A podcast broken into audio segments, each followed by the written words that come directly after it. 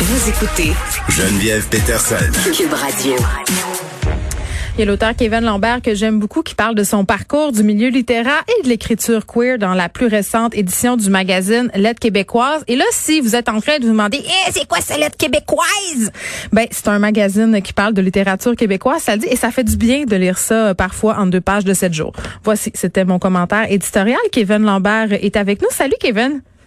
Allô Geneviève. Hey, merci d'être là, premièrement. Euh, ça fait super plaisir. Non, mais je trouve ça le fun, la nouvelle mouture de l'aide québécoise qui essaie un peu de ratisser plus large, d'aller chercher un autre public avec euh, cette nouvelle facture graphique et toi en couverture. Et bon, là, le thème de ce numéro-là, euh, c'est écrire queer. Mais moi, quand j'ai lu ça, je me suis vraiment demandé c'était quoi écrire queer. Fait que je te pose la question. Ouais, ben c'est le, paradoxe de ça, c'est que c'est super ouvert. Tu sais, dans le fond, le queer, dans la dans, dans les, le champ intellectuel, on pourrait dire, on le définit comme euh, une remise en question des catégories. En gros, là, pour le dire vraiment vite, là, c'est, les catégories de genre, mais c'est aussi toute forme de catégories qui qui qui qui euh, euh, nous asservissent, qui nous donc donc le queer, c'est ça. Moi, je pense que c'est une, notion qui résiste à la définition elle-même puis aux, aux catégories elles-mêmes. c'est, ça qui la rend aussi intéressante pour la littérature, tu sais, parce que la littérature, en un sens, c'est aussi une forme d'art qui, qui, qui, qui critique les, les, les, lieux communs, qui va jouer dans les zones euh, troubles, euh, dans les zones fluides. Hmm. Puis donc, nous, nous, pour nous, écriture queer, on l'a vraiment pris dans un sens très large où on a demandé à des auteurs, en gros, qui sont pas hétérosexuels ou qui sont pas cisgenres, hmm. de s'exprimer sur leur rapport à cette question-là, en fait, de manière très libre. Je trouve ça intéressant, euh, ce que tu dis, Kevin, par rapport aux catégories. C'est comme s'il y avait un certain désir de ta part euh, quand on lit euh, cet autoportrait que tu as réalisé de toi-même, de troller les catégories. Tu parles notamment de ton amour à l'adolescence pour la littérature de masse, hein, ce qu'on appelle communément les best-sellers. Qu'est-ce que tu aimais? Ben, je pense que j'aimais qu'on me, me promette ou qu'on me permette d'entrevoir un monde qui n'était pas le mien. C'était comme une sorte de, de, mm. de, sortie imaginaire que m'offrait aussi, je pense, le cinéma et tout, mais comme la littérature, euh, c'est nous qui nous faisons nos images et tout, euh, ça me permettait, je pense, encore plus de liberté que, que les autres formes d'art ou que les jeux vidéo, par exemple, et tout. Puis moi, je, je, je projetais beaucoup mon désir dans les œuvres aussi, c'est-à-dire que, tu sais, j'avais un désir gay naissant que j'avais jamais nommé et tout, que je vivais même pas de manière euh, disons directe là, mm. j'étais à peine conscient de ça, mais dans les livres que je lisais, je même si c'était des, des, livres hétéros la plupart du temps, je projetais mon désir là-dedans, puis dans ces mondes-là imaginaires aussi. T'es-tu euh, en train de me dire qu'il y a une tension homo-érotique dans Harry Potter ou dans Amos d'Aragon?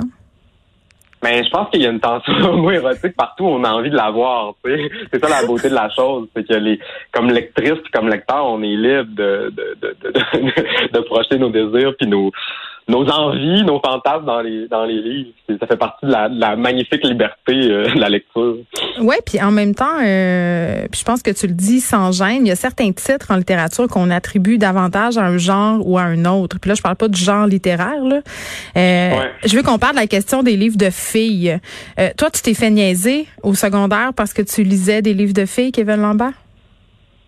Ouais, ouais, je me faisais, euh, ben, tu sais, c'est parce que, tu sais, les, les gens, les avaient pas lus de toute manière, c'était juste la, la couverture, tu sais, quand, quand tu lisais un, livre avec une fille dessus, tu sais, je disais Ewilan ou je disais Sally Lockhart, par exemple, ouais. ceux que je me souviens mieux, c'est ceux-là, mais c'est comme si automatiquement, tu sais, dans l'espèce d'univers dans lequel j'étais, euh, un jeune garçon ou un mm. jeune enfant qui était considéré comme un garçon, pouvait pas être identifié, pouvait pas s'identifier à, un, personnage, à un protagoniste féminin dans un livre. Tu sais, c'était comme le préjugé qui était. Ben, on est encore là-dedans, je pense. Ben oui, puis je pense que le, tu sais, je veux dire, il y a toute une partie aussi de la littérature qui, qui, qui table là-dessus. Là, tu sais, je veux dire, quand tu vas chez Renaud Bré, euh, il y a encore beaucoup de livres euh, qui sont euh, roses et bleus, puis les roses c'est pour les filles. Ben, le dictionnaire des filles, là, ça c'est épouvantable. Moi, une fois, ma mère a acheté ça à mon enfant, puis j'étais là non, ça se pourra pas. C'est l'exemple le plus le plus caricatural peut-être de ça. Là, ouais. une chose que tu dis dans ton autoportrait euh, qui m'a beaucoup plu, puis j'aimerais qu'on élabore un peu là-dessus. Tu dis, la littérature est une marchandise comme les autres et c'est merveilleux. Puis ça m'a rendu, non mais ça m'a rendu contente de lire ça. non, mais parce qu'il y a quand même un, un, certain snobisme autour des livres. On dirait qu'il y a les vrais livres puis, puis les autres. Ouais. Ben oui, mais tu sais, je voulais, en fait, cette phrase-là, c'est surtout pour restituer la manière dont je percevais les choses quand j'étais enfant. Oui. Aujourd'hui, je sais pas si j'aurais envie de dire que la littérature est une marchandise comme les autres, parce que pour moi, elle a plus de valeur que les autres et tout. Mais cela dit, ça, reste une marchandise pour moi. On peut pas nier, à mon avis, que le livre est une marchandise. Ben, c'est une industrie. Dans un... On peut dire, c'est ça, c'est ça. On peut dire dans l'idéal, il faudrait que euh, il puisse euh, y échapper ou il puisse y avoir des, des, des, formes qui permettent de lutter contre sa marchandisation trop mmh. extrême ou ou euh, contre la compétition, par exemple, tu sais, comme contre les notions euh, du commerce. Là. Ouais. Mais euh, mais ça reste quand même une marchandise aujourd'hui. Mais quand j'étais petit, moi, pour moi, c'était vraiment un objet de consommation. Le livre, notamment parce que je les achetais au Costco, mes livres, je les achetais au Walmart. tu sais, c'était pas ben, aussi à la, dans les librairies. Là, ouais, Archambault. Ouais, arrête, là, tu vas te mettre les librairies indépendantes à dos. On, on t'allait au bouquiniste à Chicoutimi. Ben non, mais je vais juste, je vais juste aujourd'hui, tu sais, je suis conscientisé, puis je vais juste dans les librairies indépendantes, tu sais. Mais quand j'étais enfant, je l'étais pas. Mais, mais pour moi, il est quand même pas question de dire, de nier cette partie-là, tu sais, de nier que ça fait partie de mon parcours, puis que mm.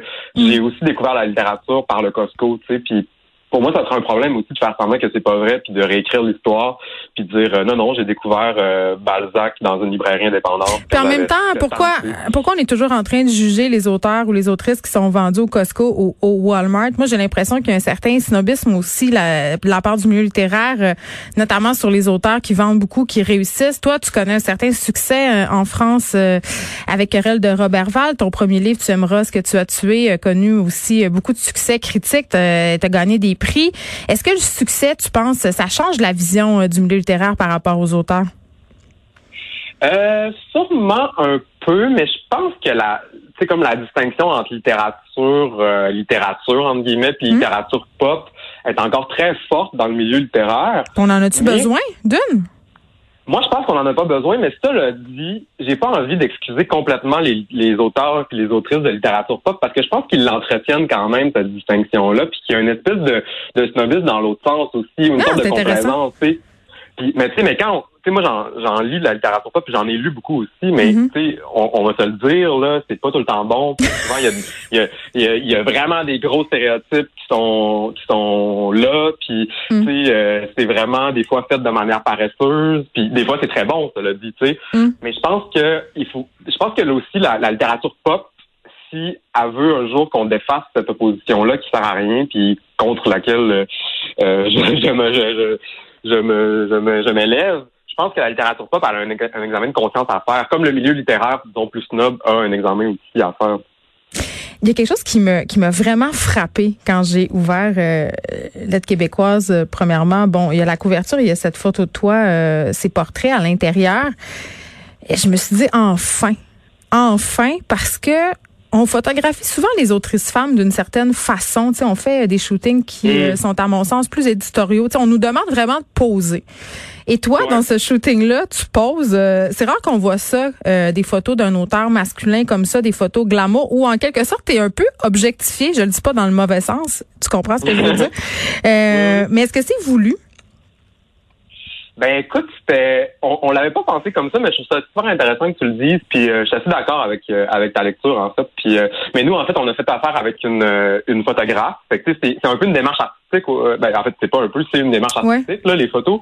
Puis une démarche artistique qui était pas la mienne, dans laquelle j'étais un objet. T'as raison. Puis mais il y a un certain plaisir moi que j'ai pris à, à être à être juste à me prêter au jeu, tu sais, mm. puis à puis au jeu de rôle. Puis c'était c'était une, sorte de travail collectif au fond où Annabelle avait des idées, il y avait une styliste qui avait des idées, puis la photographe. Elle, Annabelle Moreau, la rédactrice euh, en chef du magazine. Oui, Annabelle, c'est ça, excusez, je l'ai pas présenté, mais euh, je prenais pour acquis que tout le Québec la connaît. On la connaît. mais donc la, la photographe euh, Oumaima Bétanfoot, euh, c'est ça, c'est un, c'est, c'est elle, c'est son travail de création aussi de, de, mm. de, créer une sorte d'univers, puis puis, euh, fait aussi, c'est, c'est, un truc je trouve souvent qu'on, qu'on qui, qui, est récurrent, c'est que on dirait que dans les photos, on voit juste le portrait comme quelque chose de transparent, tu sais. Mais comme tu dis, c'est mise en scène, des photos toujours. Même quand les gens ont l'air sérieux, il y a une mise Mais en scène. Je trouvais que c'était intéressant dans l'optique où tu parles du masque aussi dans ton autoportrait, de la façon dont on se met en scène sans arrêt. Exact. Puis, puis il y a même un travail de, création, tu sais, qui, qui, est chez les photographes. Les photographes, ils ont pas souvent pas beaucoup de, reconnaissance pour les portraits qu'ils font, tu sais. Donc euh, non, ouais, je, trouvais ça intéressant aussi. Puis euh, c'est ça, c'est à la fois bizarre parce que tu le vois sous un angle que tu ne vois jamais, tu sais, mais mais en même temps, ça me fait plaisir. Je me vois un peu comme un étranger ou comme un personnage dans ces photos-là. Hmm. euh, mais tu dis aussi euh, que dans une certaine mesure, la révolte fait naître le langage. Est-ce qu'il faut être euh, en crise euh, de quelque chose pour pouvoir écrire, tu penses? Ben, pour moi, ça s'est beaucoup passé comme ça au début. Ouais, parce que quand même, tu aimeras ce que tu as tué. c'est un titre assez. Ouais, c'est un livre dans lequel c'est ça, le narrateur fait exploser Chicoutimi. Donc, il y avait une certaines colères que j'ai transformées et avec laquelle j'ai joué, mais moi, moi, il y avait, il y a toujours eu un côté, puis il y a encore un côté révolté dans, dans l'écriture. C'est-à-dire que moi, c'est ce qui me motive. peut-être que d'autres auteurs euh, auraient une autre réponse, peut-être que toi, tu aurais une autre réponse, je sais pas, mais pour moi, on dirait que c'est comme essentiel d'avoir une sorte de révolte politique euh, pour écrire. Hmm. Euh, je vous invite vraiment beaucoup à aller lire ce nouveau numéro de l'aide québécoise, c'est le numéro d'automne euh, avec euh, notre fabuleux Kevin Lambert en couverture, euh, un, autre, un auteur qui nous rend fiers. Tu veux dire quoi? Hein, mais non, il n'y a pas juste toi, mais là, je te parle à toi. Il faut le lire pour savoir. Oui, mais je voulais juste dire qu'il y a plein d'autres auteurs, comme. Et des autrices. Des, autrices, oui, c'est ça, auteur, point, point. mais, puis des, des, des, auteurs, euh, des auteurs, des autrices vraiment fabuleux, fabuleuses, puis euh, des gens connus, des gens moins connus, euh, des gens qui ont une œuvre établie, des gens qui commencent à écrire. Donc, je suis vraiment content de la diversité des, des, des, des voix qu'il y a dans ce dossier-là. C'est vraiment fantastique, je trouve. Très bien. Je rappelle le titre de tes livres, Tu aimeras ce que tu as tué et Querelle de Robert Val qui est publié en France. Merci, Kevin. C'est un plaisir. Ben, merci, Geneviève. À la prochaine. Bye.